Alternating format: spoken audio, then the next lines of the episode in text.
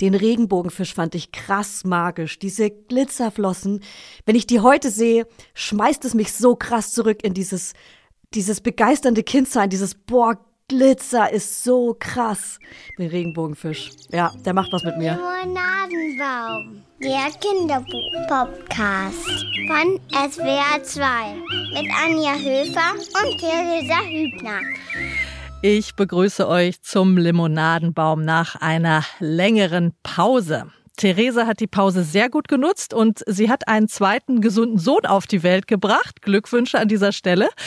Bei ihr also gerade eine völlig berechtigte Babypause und ich habe die Zeit genutzt, um mich mal intensiv nach tollen Gästen für den Limonadenbaum umzuschauen.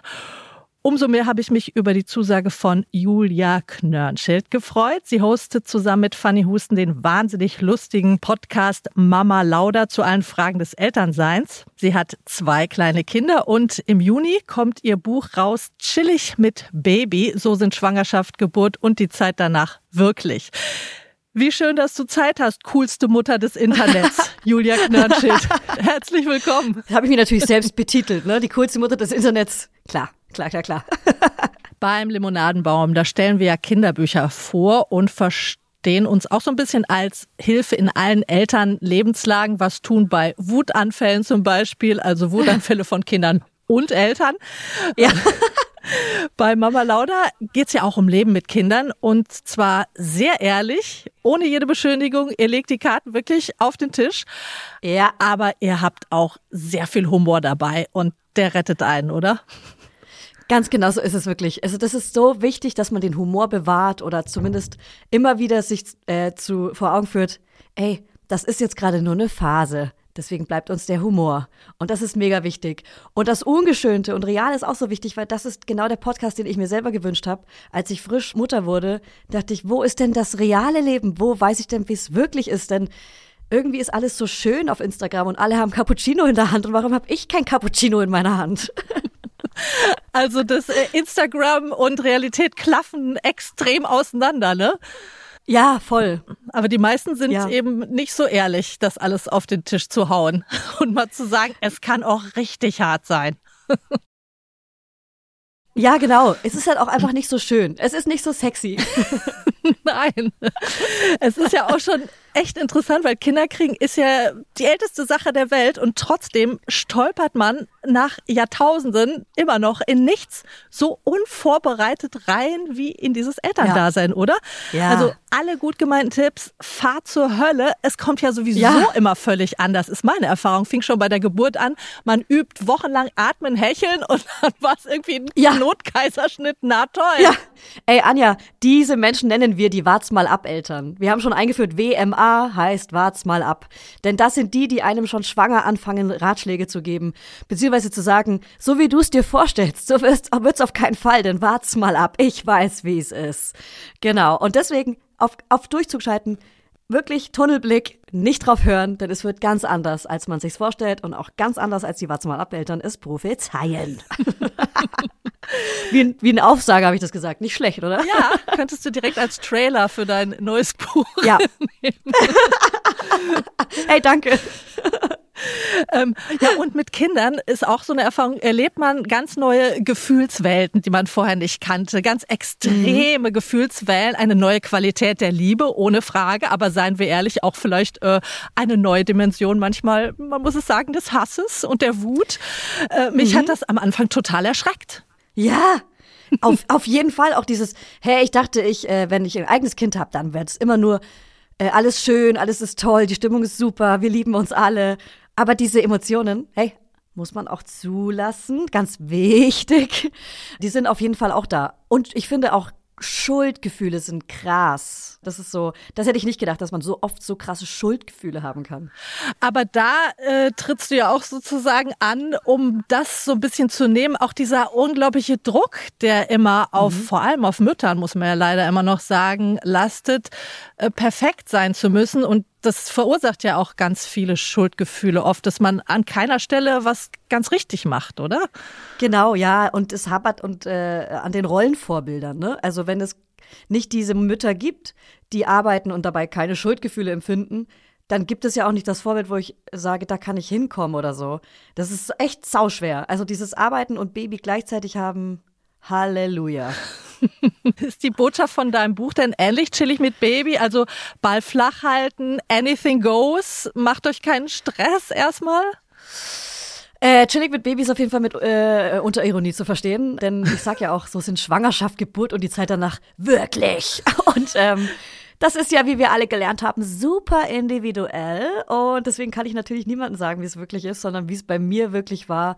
Ich hau ein paar Tipps raus, die ich gelernt habe und äh, erzähle einfach ein paar lustige Geschichten aus dem Geburtsvorbereitungskurs mit lauter weirden Vätern oder äh, aus der Schwangerschaft, wie man sich fühlt, wenn man Schwangerschaftstest macht und auf Plastik pissen muss und danach einfach nur sich scheiße fühlt und gar nicht so gut fühlt, wenn der Schwangerschaftstest positiv ist. Zumindest bei mir, ne? Individuell. Ja, und äh, darauf einigen können wir uns, glaube ich, auch, dass Schlafentzug mit das Schlimmste ist, was einem in dieser Zeit so passiert, oder?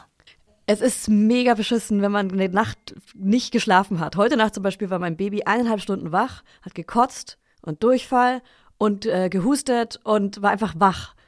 Äh, der nächste Tag ist halt einfach beschissen. Man zweifelt an sich selbst die ganze Zeit. Und was macht man falsch? Warum war sie jetzt die ganze Nacht wach und so? Also das ist echt einfach nur ja, scheiße. Ja, und wirkt sich Müde dann auch auf die scheiße. Beziehung aus, finde ich, oder? Weil man sich dann gegenseitig immer so diesen schwarzen Peter zuschiebt und wer ist jetzt müder und wer ist Ja. schlapper und dann gibt's so eine richtige Competition, wem geht's Ja. gerade eigentlich Ey. mieser. Da habe ich auch was drüber geschrieben, das ewige Aufwiegen. Immer so. Und jetzt war er auch einen Abend weg, also bin ich jetzt als nächstes dran. Immer schön nachhalten. Wir arbeiten Ja. dran. Es ist nicht Ja, einfach. Es ist nicht einfach. Es geht auch um Mental Load. Ähm, da muss ich ja sagen, als ich diesen Begriff zum ersten Mal gesehen habe, da, das war so wie so eine Erweckung. Ja. Ja, genau. Da, da hatte man ja ewig kein Wort dafür. Und mit einem Wort war so schlagartig Ja. klar, was das ist. Nämlich alles das, was Frauen immer so im Kopf haben, diese ganzen kleinen Ja. Alltagsdinge, die aber doch so viel Zeit und so viel Kraft kosten. Wechselklamotten für die Kita, das Geschenk für den Kindergeburtstag, die nächste U-Untersuchung. Äh, wir brauchen neues Buntwaschmittel. Das sind doch Ja. immer nur wir. Ja. Warum? Also die Männer denken in der Regel nicht dran. Die denken irgendwie an andere Sachen, aber daran nicht. Das In der Regel, genau. Und dass dieses auf dem Schirm haben, Dinge auf dem Schirm haben. Aber das muss man einfach gezielt abgeben. Entweder an die Männer oder Partnerinnen oder äh, wenn man alleine ist, Halleluja, ciao, viel Spaß mit dem Mental Load. Äh, das ist schon echt richtig nervig. Also das, sind, das ist Arbeit, die nicht bezahlt wird, die man aber machen muss. Und es ist so beschissen. Deswegen muss man sich das so gut wie, geht, ge- wie es geht aufteilen. Einfach gucken, wer kann was gut vor allem. Ja, die Wäsche waschen kann zum Beispiel ich zu Hause besser. Heute Morgen wieder äh, einen verwaschenen Lieblingspullover von meinem Sohn aus der Wäsche gefischt und dachte, ah, das übernehme ich ab jetzt wieder, weil das, den Pullover habe ich gezahlt und der ist mega teuer gewesen. Ja, das muss, das müssen die Frauen sich auch ein bisschen ankreiden, dass sie schlecht auch abgeben können, solche Sachen, oder? Also dieses Loslassen und sich drauf verlassen, das wird auch schon ohne mich laufen, fällt ihnen ja dann auch oft schwer, ne? Ja, genau. Deswegen ge äh, gezielt abgeben. Zum Beispiel mein Freund muss zu Hause kochen, mein Freund muss äh, einkaufen gehen für abends, äh, um das perfekte Essen auf den Tisch zu bringen. Und dafür übernehme ich gerne die Wäsche. Sehr gerne. Ja, so gleicht es sich dann doch. Also so bei euch funktioniert das ganz gut mit 50-50, meinst du? Ja, also ey, ganz ehrlich, durch den Podcast musste ich mich mit so vielen Dingen beschäftigen. Deswegen weiß ich jetzt natürlich mega viel, wie gut man das machen kann. Und ich habe zum Beispiel jetzt einen Podcast gemacht mit äh, Beziehungscoaches über Streit in der Beziehung und habe sofort die Tipps angenommen. Also das, dadurch, dass ich ständig irgendwelche ExpertInnen treffe, nehme ich alles immer sofort an, nehme es mit nach Hause und dann wird das alles geregelt und jetzt planen wir. Es wird gleich in die Praxis umgesetzt. Du bist ja Sofort. in einer glücklichen Lage, dass du immer gleich deine Lebensberatung mit im Job dabei hast. Ja, kostenlose Lebensberatung. Was man, finde ich, auch nicht unter den Teppich kehren soll, ist, dass das Leben mit Kindern auch wahnsinnig komisch ist. Man muss sich doch andauernd irgendwie wegschmeißen über das, was die Kleinen da so von sich geben. Ich muss gerade an meine Tochter denken, die hatte Themenwoche Freundschaft und Themenwoche Einhörner gerade im Kindergarten. Und dann ist sie mit ihrer Freundin zur Erzieherin gegangen und hat vorgeschlagen, sie würden wahnsinnig gerne mal eine Themenwoche Popo machen. Ja, Oh nein, wie süß. Oh Gott. Popo. es ist einfach gerade ein ganz großes Thema. Popo und alles, Ja. was, naja, rauskommt. Ja, also es ist bei uns auch gerade Thema, weil gerade abgewindelt wird. Ähm, deswegen heute, heute Morgen hieß es auch, ich kackert, Essen kommt aus mir raus. Irgendwie so, der hat es so, das fand er ganz cool, dass er weiß, was da gerade passiert. Und gestern Abend im Bett hat er angefangen zu weinen. Ich lag neben ihm. Also ich bringe ihn immer so ins Bett. Wir legen beide in einem so einem Einmannbett, so 90 mal, was ist das denn dann? Zwei Meter? 90 mal zwei Meter? Ja. So ein Bett hat er, damit man sich halt mit reinlegen kann. Deswegen hat er gleich so ein großes Bett bekommen, schon mit eins. Und da habe ich mich mit reingelegt und wir lagen Gesicht an Gesicht, wie immer, nachdem wir natürlich ein Buch gelesen haben. Ah, kommen wir noch Ähm, drauf. Und er hat angefangen zu weinen und meinte, "M- Mama, dein Mund stinkt. Was ist da drinnen? ja. Und dann musste ich mich auch immer mit meinem Gesicht wegdrehen, weil er es immer wieder gerochen hat mal so, dreh dich weg, Mama. Und normalerweise will er immer Gesicht an Gesicht schlafen. Ja, danke für nichts. Ach, sie sind so erfrischend ehrlich, Ja. die Kleinen. Ja. Ist doch schön. Was mir äh, auch aufgefallen ist, seit ich ein Kind habe, ähm, dass ich mich ähm, sehr oft wieder an meine eigene Kindheit erinnere und wieder so in diese Situation komme und so. Meistens ist es doch ein sehr schönes Gefühl, sich wieder so an die eigene Kindheit äh, zu erinnern. Wie bist du denn aufgewachsen? War das auf dem Land oder in der Stadt? Ich hatte die äh, Bullabü-Kindheit auf dem Land, in einem Bauernhaus, in einem Bauerndorf. Wir waren, glaube ich, das einzige Haus, was kein Bauernhof war. Und ich hatte zum dritten Geburtstag einen Shetland-Pony geschenkt bekommen. Wir hatten viele Katzen, einen Hund. Viel, ich hatte viele Barbies, Polly Pocket, tolle Bücher. Ja, das klingt wirklich wie bei Astrid Lindgren aus dem Buch. Ja, ja. Sogar ein Pony ist ja der Hammer. Ja. Heinz Rüdiger. Und Bücher haben auch eine wichtige Rolle gespielt in deiner Kindheit. Wie erinnerst du dich so an, an Vorlesesituationen? Wer hat da vorgelesen und wie war das? In welcher Situation vor allem? War das abends beim ins Bett gehen oder? Auf jeden Fall beim ins Bett gehen, weil das copy-paste ich gerade schon bei meinem Kind, dass man immer Einschlafritual ist, Buch vorlesen und äh, dann schlafen gehen. Das mache ich jetzt auch so bei meinem Kind. Und ähm, welche Bücher? Ich erinnere mich natürlich an die Klassiker, die kleine Raupe Nimmersatt. Den Regenbogenfisch fand ich krass magisch. Diese Glitzerflossen. Wenn ich die heute sehe, schmeißt es mich so krass zurück in dieses, dieses begeisternde Kindsein, dieses boah, Glitzer ist so krass. Daran erinnere ich mich auf jeden Fall krass. Den Regenbogenfisch. Ja, der macht was mit mir. Ist heute ein totaler Bestseller, glaube ich. Den gibt es immer noch, wie die kleine Ja. Raupe Nimmersatt ja auch, ne? Ja, verrückt. Und erinnerst du dich noch an mehr Geschichten so, auch als du älter warst irgendwie? Oder vor allem an diese Bilder und diese Bilderbücher? An die Bilderbücher mich ich mich und wir haben ganz viel wirklich Astrid Lindgren äh, erst gelesen und irgendwann auch geschaut. Äh, Lotta aus der Krachmacherstraße, Pippi Langstrumpf, so die auf jeden Fall alle. Ich habe letztens auf dem Flohmarkt ein Buch gefunden und da habe ich mich dann plötzlich dran erinnert, weil es hatte ich auch als Kind und das hieß Der Ernst des Lebens. Und das war ein Buch, das habe ich zum Schulanfang bekommen, mit so einem Kind drauf, mit einer Zuckertüte und der Ernst des Lebens war wie so ein großer Stein, der einen auf, auf einem drauf liegt. Und das fand ich so krass. Das hat, also wenn man so ein Buch in der Hand hat, was man als Kind schon hatte, was das mit einem macht, oder?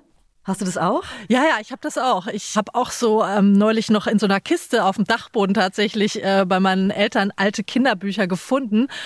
Und es ist schon, hat so eine Magie, die wieder Ja. diese, sich an diese Bilder wieder, also die Bilder wieder zu sehen. Also mein Lieblingsbuch war Schwuppdiwupp mit der Trompete, hieß das. Das war so ein Ja. Affe mit Trompete. Das habe ich Ja. auch total geliebt. Ja. Und Schnüpperle hießen die. Das waren auch so Schulanfängerfolgen. Das hat mir die geliebte Mathelehrerin in der Grundschule hat uns oft Bücher vorgelesen auch. Und Mhm.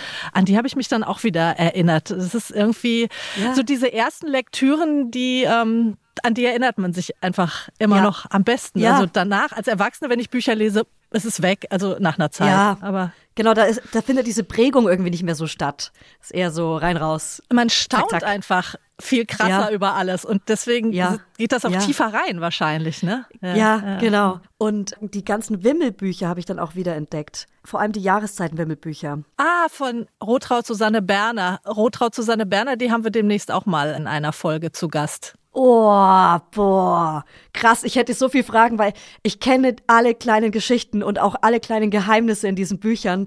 Und das ist so krass. Also, um es kurz zu erklären, das sind Wimmelbücher. Das sind Frühling, Sommer, Herbst und Winter und die Nacht. Und in jedem Buch finden kleine Geschichten statt, die man nur sehen kann. Es ist ja ein Wimmelbuch, das heißt nur Bilder. Und man sieht die Geschichten und die gehen weiter durch die Jahreszeiten bis in die Nacht, bis jemand sogar schwanger ist. Man lernt sich kennen äh, durch einen kleinen Unfall. Im nächsten Buch irgendwie gehen sie spazieren, im nächsten Buch äh, ist sie schwanger und im nächsten Buch gehen sie in die Flitterwochen.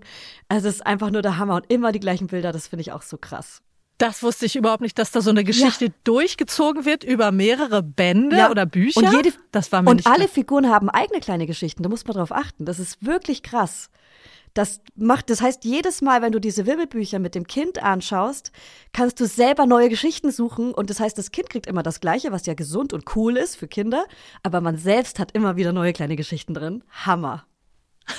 Ich bin begeistert. Ja, dann freue ich mich jetzt umso mehr ja. auf die ja. Autorin ja. Traut Susanne Berner. Ja. ja, Hammer. So, und was liest du denn deinem Sohn, deinem dreijährigen. Sohn, so am liebsten vor oder was hat er am liebsten?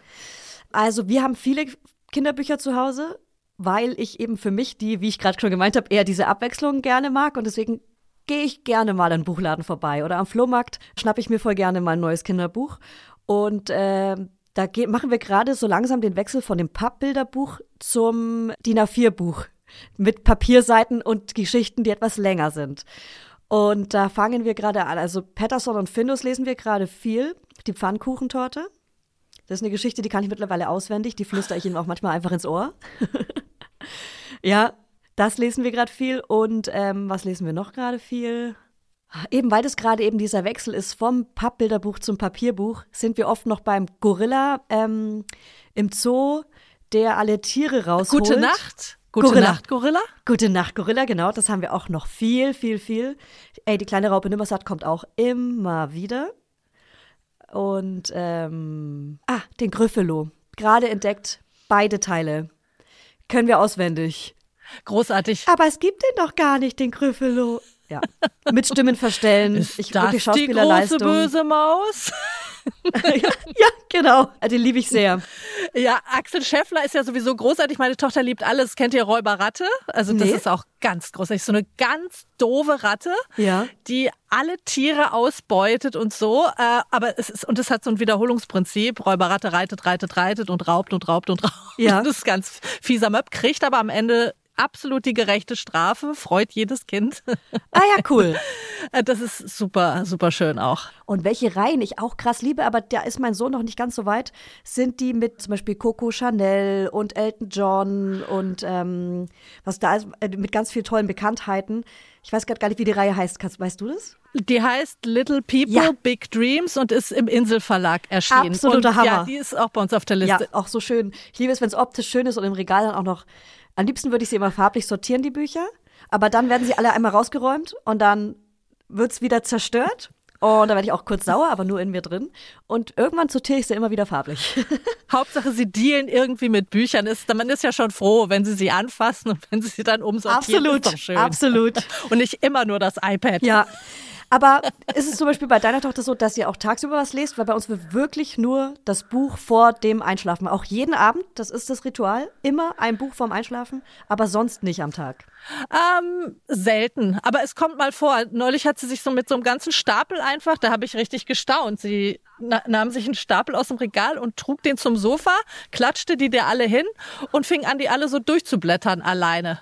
Da dachte ich, oh. ja, doch was richtig gemacht vielleicht. Da ist man kurz stolz. ja, das sind ganz seltene kleine Sternstunden. Ja. Meistens ist ja. es dann doch wieder irgendein Müll auf YouTube Kids. Aber auch, auch wir hier mit, äh, wie heißt die nochmal, Nicole. Hallo Freunde! Oh yes, genau. Ja, die mal Paw Patrol nachspielt und sowas. Mhm. Lieben wir. Und Pepperwoods, ja, ich ja. kenn's auch. Oh. Ja, aber sie sind auch manchmal Lebensretter. Absolut. Und das muss man einfach genauso sagen, wie es ist. Das sind ab und zu echt Lebensretter. Liebe Julia, es war mir eine Freude, mit dir über deine und eure Lieblingsbücher zu sprechen. Vielen Dank. Sehr gerne. Julia Knörnschild war unser Gast heute. Hört mal rein in ihren Podcast Mama Lauda. Ihr Buch Chillig mit Baby erscheint Anfang Juni bei Kippenheuer und Witsch. Und schreibt uns gerne Ideen, Anregungen, Kritik an limonadenbaum.swr2.de. Bis in zwei Wochen. Tschüss.